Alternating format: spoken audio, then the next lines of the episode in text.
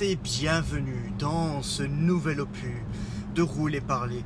Rouler Parler qui ressemble de plus en plus à la chronique que je faisais en vidéo à FK sur, euh, sur, sur ma chaîne YouTube parce que bon en finalité Rouler Parler on, on repart pas vraiment sur des, des sujets euh, hautement philosophiques mais bon on revient sur entre guillemets l'actualité geek et l'actualité geek en ce moment c'est Spider-Man et on revient euh, sur tous les opus cinématographiques de l'homme araignée. On arrive certainement euh, sur l'opus ayant déchaîné le plus les passions, ou en tout cas celui qui, euh, au niveau d'un consensus général, est considéré comme le plus mauvais film sur l'homme araignée jamais sorti. Je veux, j'allais dire bien sûr, ce ne sera pas forcément évident pour tout le monde, mais je veux parler aujourd'hui The Amazing Spider-Man 2, euh, sous-titré Le destin d'un héros en français, et c'était Rise of Electro en anglais, si je, ne, si je me souviens bien. Donc, euh, sorti en 2014, toujours réalisé par Mark Webb, avec toujours Andrew Garfield, euh, second opus de ce qui devait être la trilogie Amazing Spider-Man, mais qui se retrouvera finalement tronqué et ce second opus se révélera être le dernier de l'ère web slash Garfield. Alors, euh, après, après les retours quand même plutôt corrects, il faut, il faut dire ce qui est quand même au niveau du, premier reboot hein, dont nous avons parlé précédemment.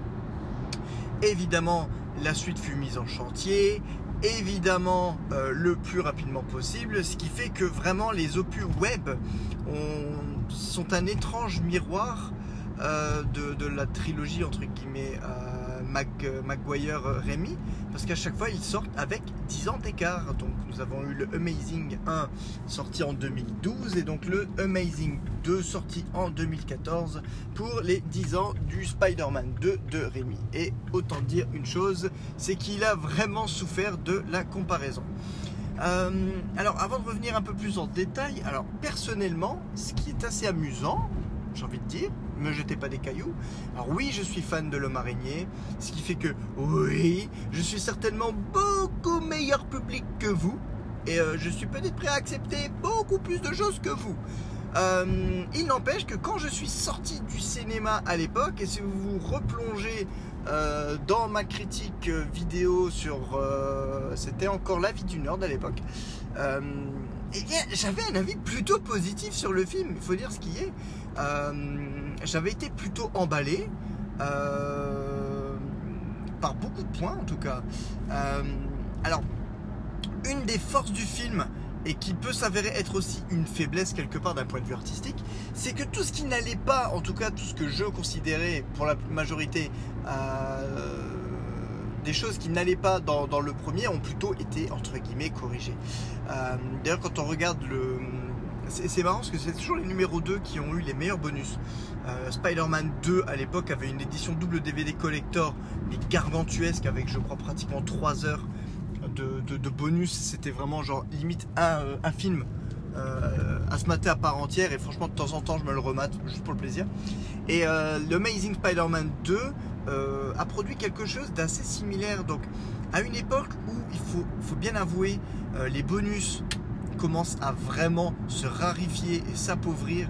Euh, je pointe du doigt euh, vraiment euh, le MCU sur ce point-là parce que autant j'adore leurs films, autant mes bordels, leur putain de bonus à la con qui durent genre 8 minutes à tout casser et qui sont en fait que des vidéos, des coupures de vidéos promotionnelles, ça fait un peu mal la gueule. Hein. Euh, donc là, on a quand même euh, droit à de nouveau deux heures de, making-of de taré. Et donc en fait, quand vous revenez sur ce making-of, vraiment dès le départ, c'est ok. Alors on a pris ce que les, que les fans nous ont dit que ça n'allait pas, on l'a modifié. Alors quelque part, tant mieux en, tant que fan.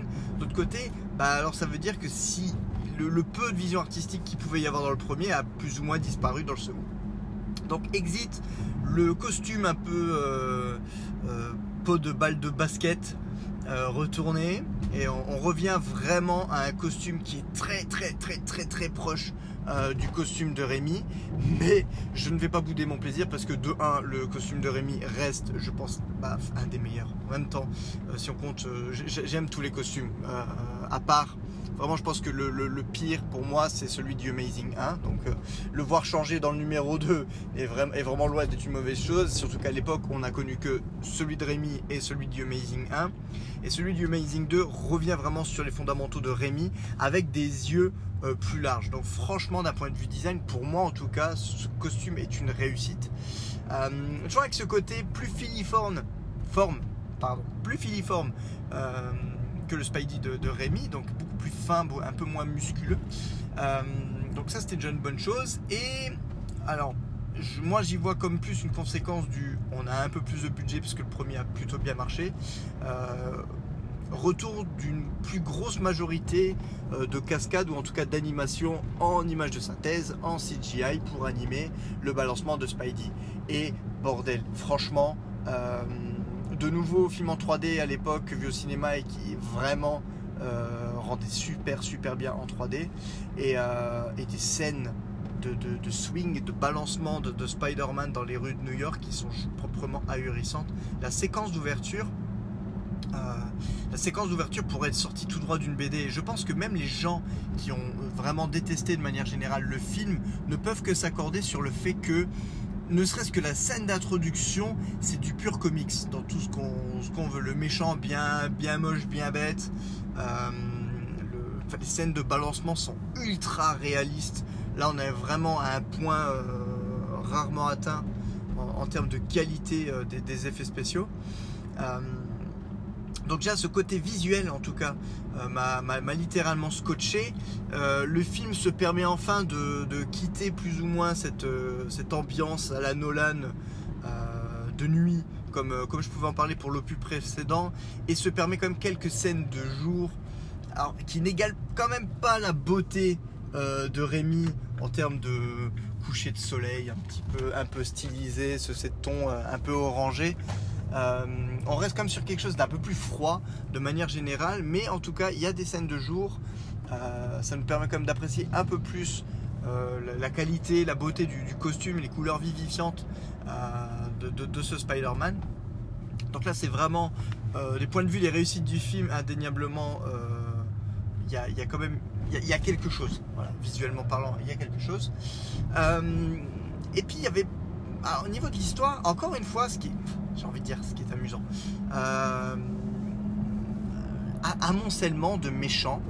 Euh, ce, qui, fait. Alors là, voilà, je, je, partais sur une chose que j'appréciais, je repars déjà sur quelque chose.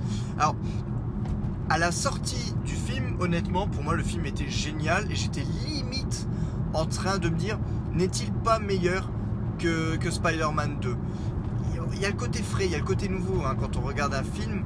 Euh, je vais pas dire qu'il peut être dangereux parce que j'en reviendrai sur ma conclusion, je pense générale quand quand j'aurai fini la boucle de, tous les films euh, Spider-Man.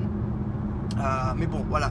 À, ce moment-là, en sortie de ciné, je suis vraiment en train de me poser la question, je me dis putain, mais est-ce que je ne considérerais pas ce film comme meilleur que Spider-Man 2 à cause de ses points euh, spécifiques Il manque quand même une scène, j'ai envie de dire, clé euh, une scène d'action, on va dire vraiment euh, époustouflante. La scène, comme la scène du train de Spider-Man 2, qui pour moi en fait me vend tout le film à, chaque fois.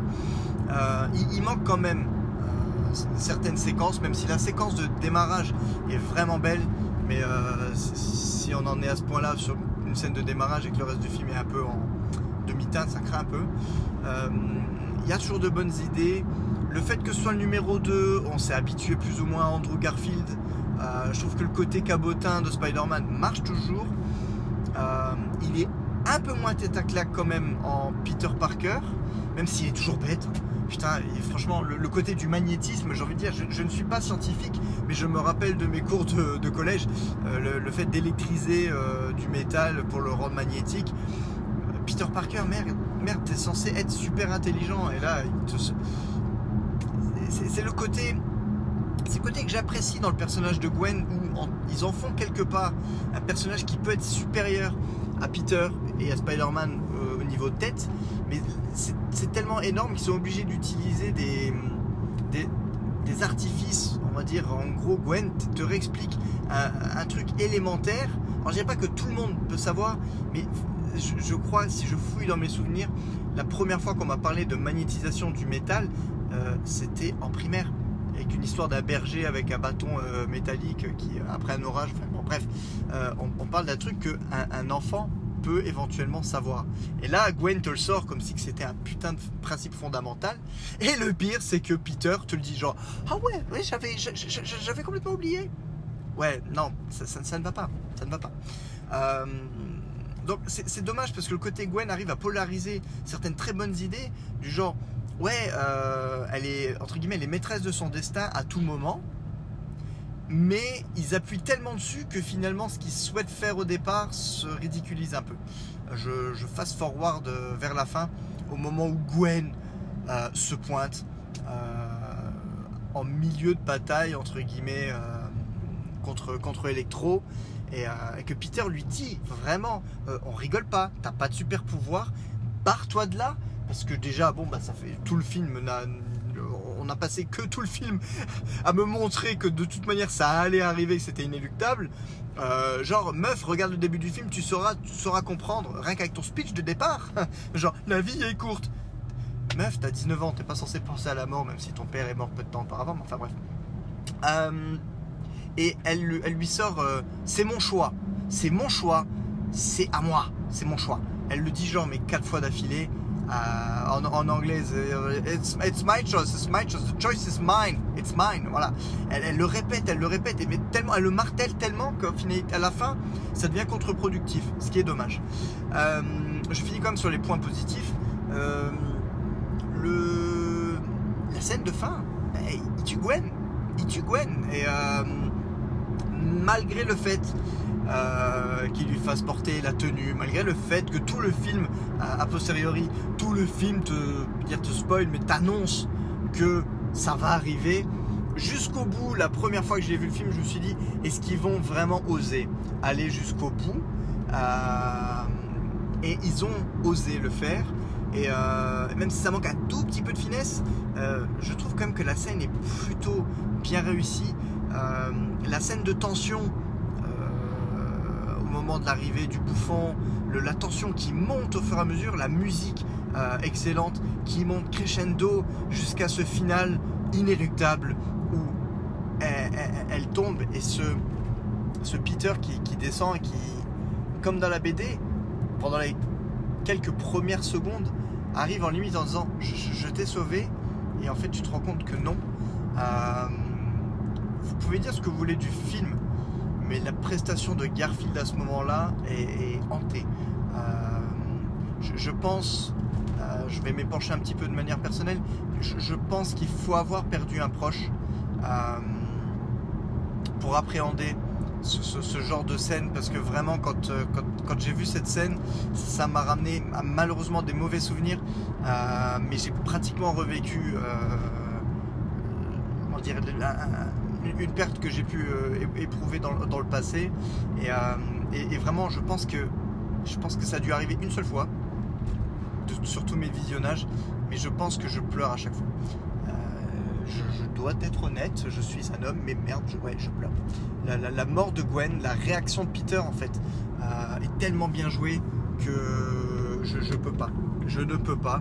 Toute la séquence de fin, j'ai vraiment le, palpitant qui monte à chaque fois dans les tours, même si je sais très bien ce qui va se passer. Euh, et cette scène, en fait, me, chope à chaque fois. Euh, ça, plus euh, toute la scène, on va dire, euh, montage de, Peter en train de, pleurer Gwen euh, au cimetière et tout, cette, musique, euh, franchement, toute cette séquence-là, c'est vraiment le joyau du film. Pour moi, donc plus que certaines, scènes d'action quoi que ce soit, moi c'est vraiment le cœur du film. Et quelque part, j'aurais toujours ce, ah, ce petit goût amer de me dire, j'aurais bien aimé voir ce qu'ils en font. Même si, euh, même si la toute, toute, toute, toute fin du film te laisse présager qu'en fait, le Amazing Spider-Man 3 aurait pu pratiquement faire abstraction. Euh, en gros, il revient de manière déconneur, euh, comme si de rien n'était. Euh, sur les dernières secondes du film, on a l'impression que d'un coup, euh, toute la lourdeur est, tombée et il repart en mode moi je vais, sortir des vieilles blagues à la con. Donc si le troisième avait continué sur cette même lancée, bah, ça aurait été dommage parce qu'il y avait vraiment quelque chose à creuser sur ce deuil. Et quand on sait qu'à l'époque, en tout cas, il y avait eu des scènes, ils avaient incorporé une nouvelle Mary Jane à l'intrigue. Je, pense que c'était très judicieux en tout cas de l'avoir coupé au montage, ou en tout cas, ils auraient pu la conserver, mais il aurait vraiment pas fallu qu'elle parasite cette histoire tellement, tellement le film, c'est la relation de Peter et Gwen, même si, de nouveau, pour que ce soit palpitant, euh, il faut, il faut qu'ils se séparent, qu'ils se remettent ensemble. Enfin bref, voilà, le jeu du, chat et la souris. Euh, voilà, donc il y a énormément de points positifs sur ce film qui m'ont fait vraiment adorer le film au moment de la sortie et, euh, qui me font toujours l'apprécier malgré, voilà, malgré, tout, malgré les points négatifs. Alors les points négatifs, après avoir repris à froid et bon, je dois être honnête aussi, après avoir vu quelques critiques qui parfois m'ouvrent les yeux sur des défauts, euh, peut-être qu'en tant que fanboy, je, je, me, voile la face, je m'auto-voile la face sans, sans m'en rendre compte et je, et voilà, je, préfère peut-être les, occulter. Euh, alors au niveau des points négatifs, pardon, et, euh, et ça c'est un point quand même que moi-même je commence à le voir. Alors déjà, faire intervenir Norman Osborn, entre guillemets, alors on le teasait un peu dans le 1, euh, le faire apparaître dans le 2, qui plus est joué par un acteur comme de la, de la trempe de Chris Cooper, qui, qui, est un bon acteur, euh, pour s'en débarrasser une scène après, bah non, en fait, ça sert à rien. Il euh, y, a vraiment quelque chose de gâché. En fait, le côté Osborne est gâché.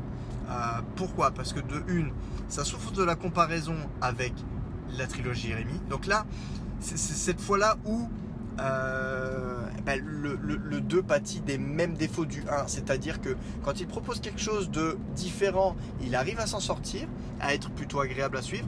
Dès qu'il essaie de reprendre un élément de la mythologie qui a déjà été évoqué dans la trilogie Rémi, du coup, c'est raté parce que c'est moins bien fait que dans, que dans la première trilogie.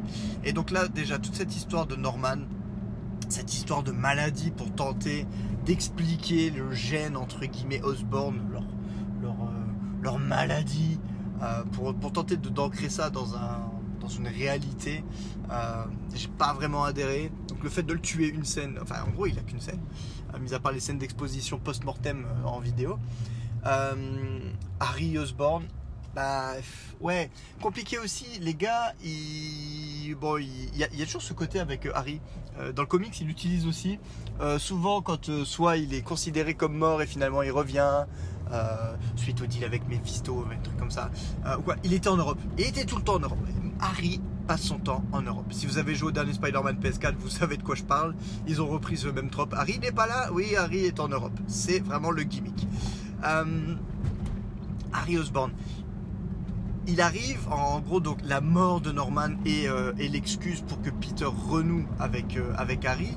Et en une scène d'à peu près 45 secondes, ils, ils essaient de, voilà, ils se sont pas vus depuis 8 ans, donc en gros ils étaient potes, ils étaient gamins. Euh, ils se sont complètement perdus de vue entre temps.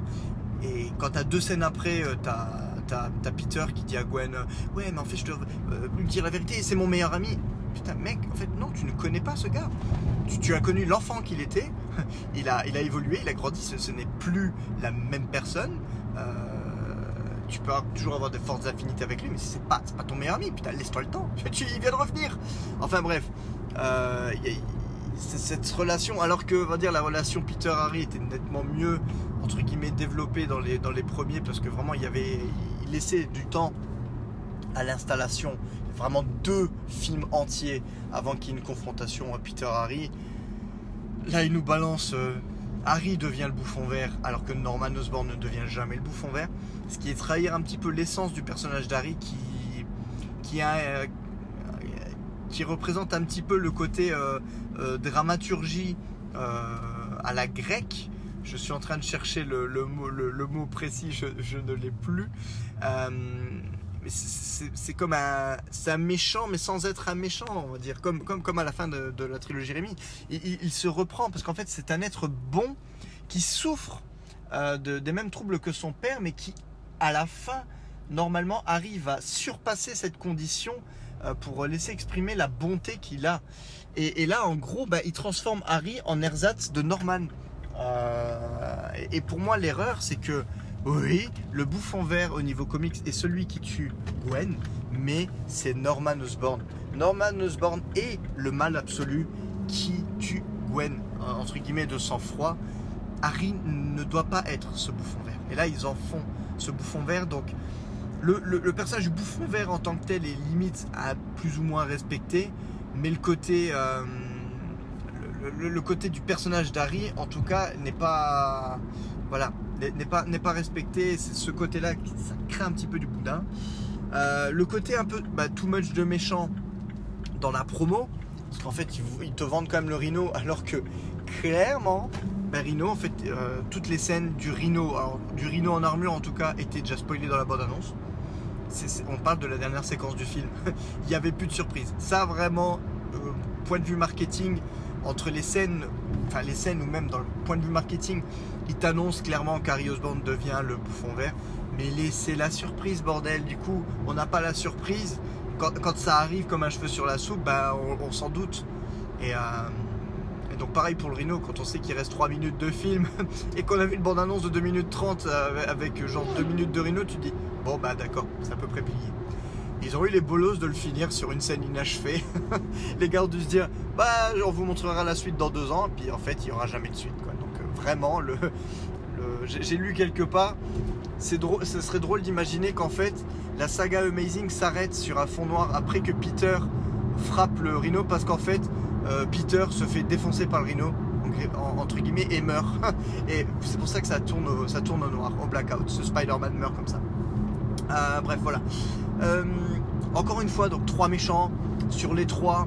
Ben, en fait il y en a deux qui arrivent à la toute toute, toute fin du film. Harry Osborn alors va, très bien jusqu'à ce que Norman Osborn lui explique qu'il est malade. Et là d'un coup, il devient malade puissance 10 euh, de scène en scène. Euh, ok, Norman est mort en, euh, genre à l'âge de 45 ans peut-être. Harry Osborn est censé en avoir genre 19.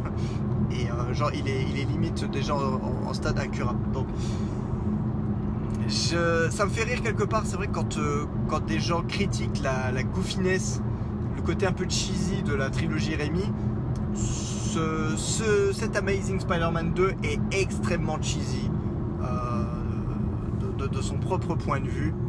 Euh, et en plus, le, fait euh, sans avoir une patine quelque part, j'ai envie de dire vintage. Donc, il s'en sort un petit peu moins bien, je pense, à ce niveau-là.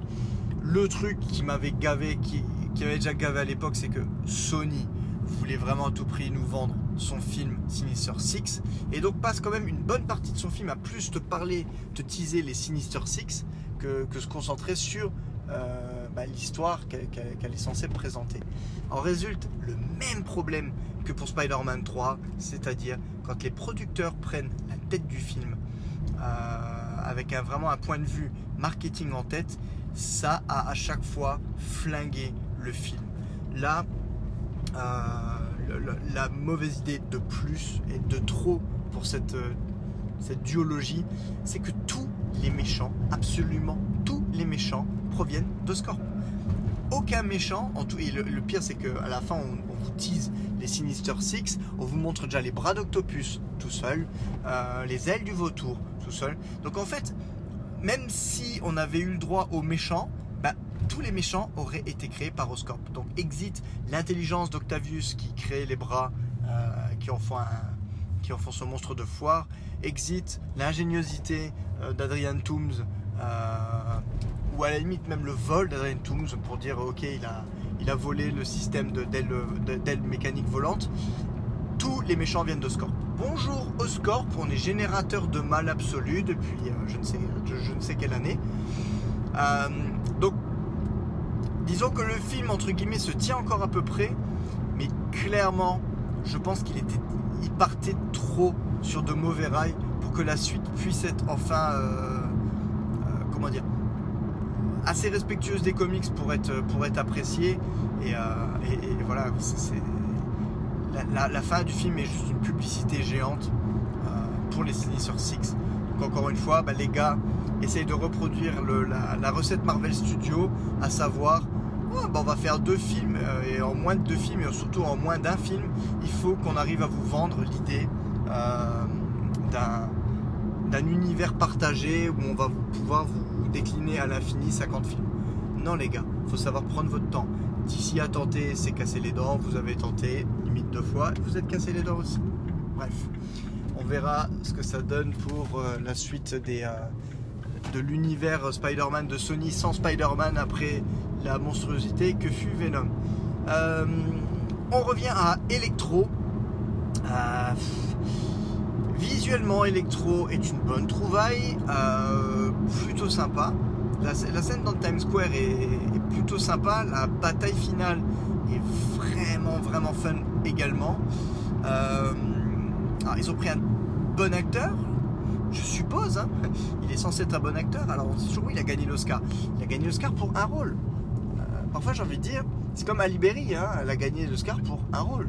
Euh, parfois, je pense qu'il y a peut-être une rencontre entre un personnage et un acteur qui fait que cet acteur se transcende. Euh, pour le cas de Jamie Foxx, bah, c'est clairement bah, Ray Charles. Voilà, il a, vraiment. euh, Après, bah, il n'a jamais reconnu, il a peut-être jamais connu de nouveau un film où il a pu exprimer une dose de talent surnaturel. Là, c'est clairement pas ce Spider-Man dans lequel il va vraiment montrer son talent parce que tout est, tout est exagéré et le, le moment où, il vrille, où il devient méchant, c'est quand même juste genre le, gars est tout bleu, lumineux. Il a croisé Spider-Man. Spider-Man l'a vu une seule fois. Alors ok, il a créé une adulation pour, euh, pour le, super-héros. Et genre il s'imagine pote avec lui, alors qu'il l'a vu qu'une fois. Et, euh, et il prend la mouche parce que Spider-Man ne le reconnaît pas. Alors de une, et qu'il se rappelle pas vraiment de son prénom. Enfin, c'est trop facile. Voilà. Encore une fois, un peu écriture paresseuse pour euh, tenter d'expliquer un retournement de situation au lieu d'essayer de faire quelque chose de plus avancé. Voilà. Euh, Max Dillon est juste un nerd, vraiment dans le côté. euh, dans, le côté que les producteurs voient les, les gars intelligents, nerds, bah voilà. Le, le coup de la monomèche et tout, le, le tout de faire que Jamie Foxx, qui est un gars qui a plutôt la classe de base, faire vraiment le gars qui est l'antithèse de ça, était plutôt sympa. Euh, mais voilà, il y a un côté vraiment euh, premier degré, pas second degré mal assumé, quoi. Second degré vécu au premier degré du personnage qui font que c'est un peu compliqué. Et il souffre du syndrome de bah, monter en puissance, entre guillemets, très rapide du méchant. Et puis, il se fait arrêter et il se fait emprisonner. Et on n'en parle plus pendant les deux autres tiers du film. Euh, voilà, de nouveau, le, problème principal de ce film, c'est que il y a tellement de plots, ils veulent développer tellement de plots que ça en devient illisible, on passe d'une scène à l'autre euh, sans, véritable enchaînement logique, euh, alourdi encore en plus par la fameuse Untold Story qui nous vendait depuis le numéro 1. Ben, putain, c'est du flan quoi. En finalité, ça retombe comme un soufflé. Dire genre. En, en gros, je crois que même à la fin du premier opus, ils savaient pas quelle être cette histoire euh, inconnue. Et, et là, ils se sont tentés de nous dépêcher de, de nous vendre le truc. Genre, oui, il bossait pour Oscorp Oui, bah, on, on le savait euh, dans le numéro 1. Euh, oui, c'est lui qui est à l'origine des araignées génétiquement modifiées. Oui, on, le- on le savait dans le numéro 1. Euh, en gros, bah, ce qu'ils nous inventent rapidement, c'est oui, alors en finalité, on l'a fait passer pour un traître, alors qu'en fait, ce n'était pas un traître. Voilà, c'est tout. C'est ce, truc-là qui, entre guillemets, drive Peter euh, pour retrouver une vidéo euh, où, son papa lui dit Mais c'est parce que j'aime mon fils. Voilà. Bon, bah, ok. Bah, alors, c'est dommage d'un côté parce que la scène d'ouverture est, euh, je trouve, assez efficace. Plutôt bien foutue. Mais, clairement, cette histoire avec les parents, ça, entache même la relation, on va dire. Enfin, l'importance que peut avoir oncle Ben. Parce que Peter ne. vrai- vraiment, entre le premier et le deuxième, on a l'impression qu'il s'en branle en fait de la perte de l'oncle Ben.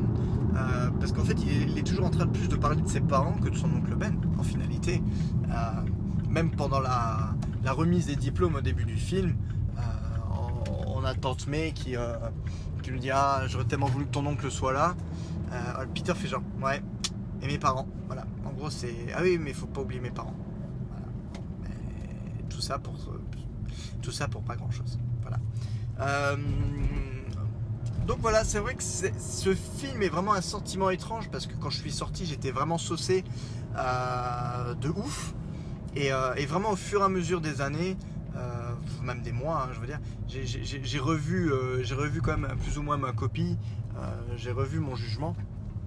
Et, et, malgré ses qualités, malheureusement, de nouveau, le, film paraît plus, disons que transparaît plus ce, qui, ce qui doit être à la base, c'est-à-dire un produit de commande. Là, on boucle la boucle avec le premier, premier volet.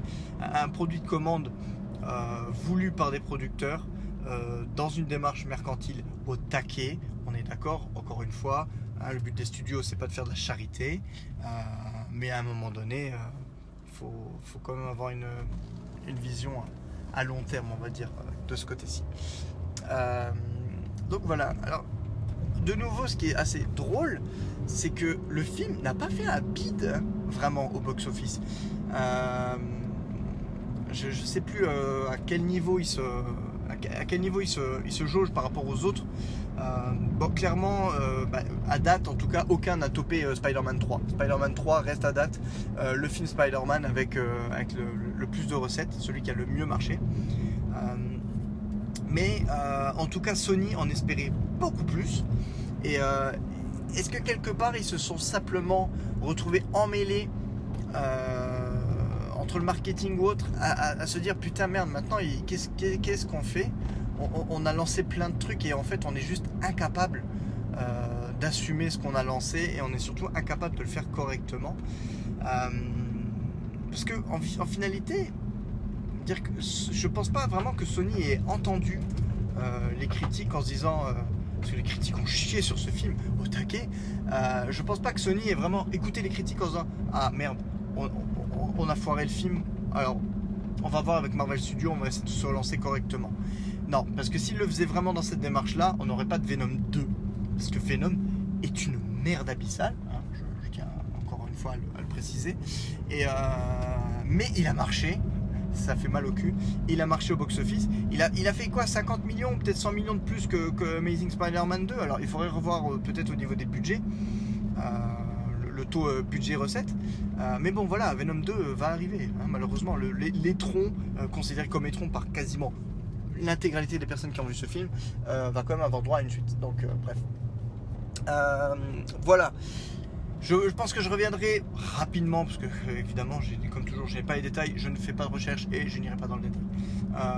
pour voir à la fin de ce film qu'est-ce qui s'est passé pour bah, pour qu'on se retrouve avec une fin une fin de trilogie euh, à la fin du numéro 2 euh, et, le retour à la maison de notre Spidey bien aimé euh, dans la maison des idées chez Marvel Studios.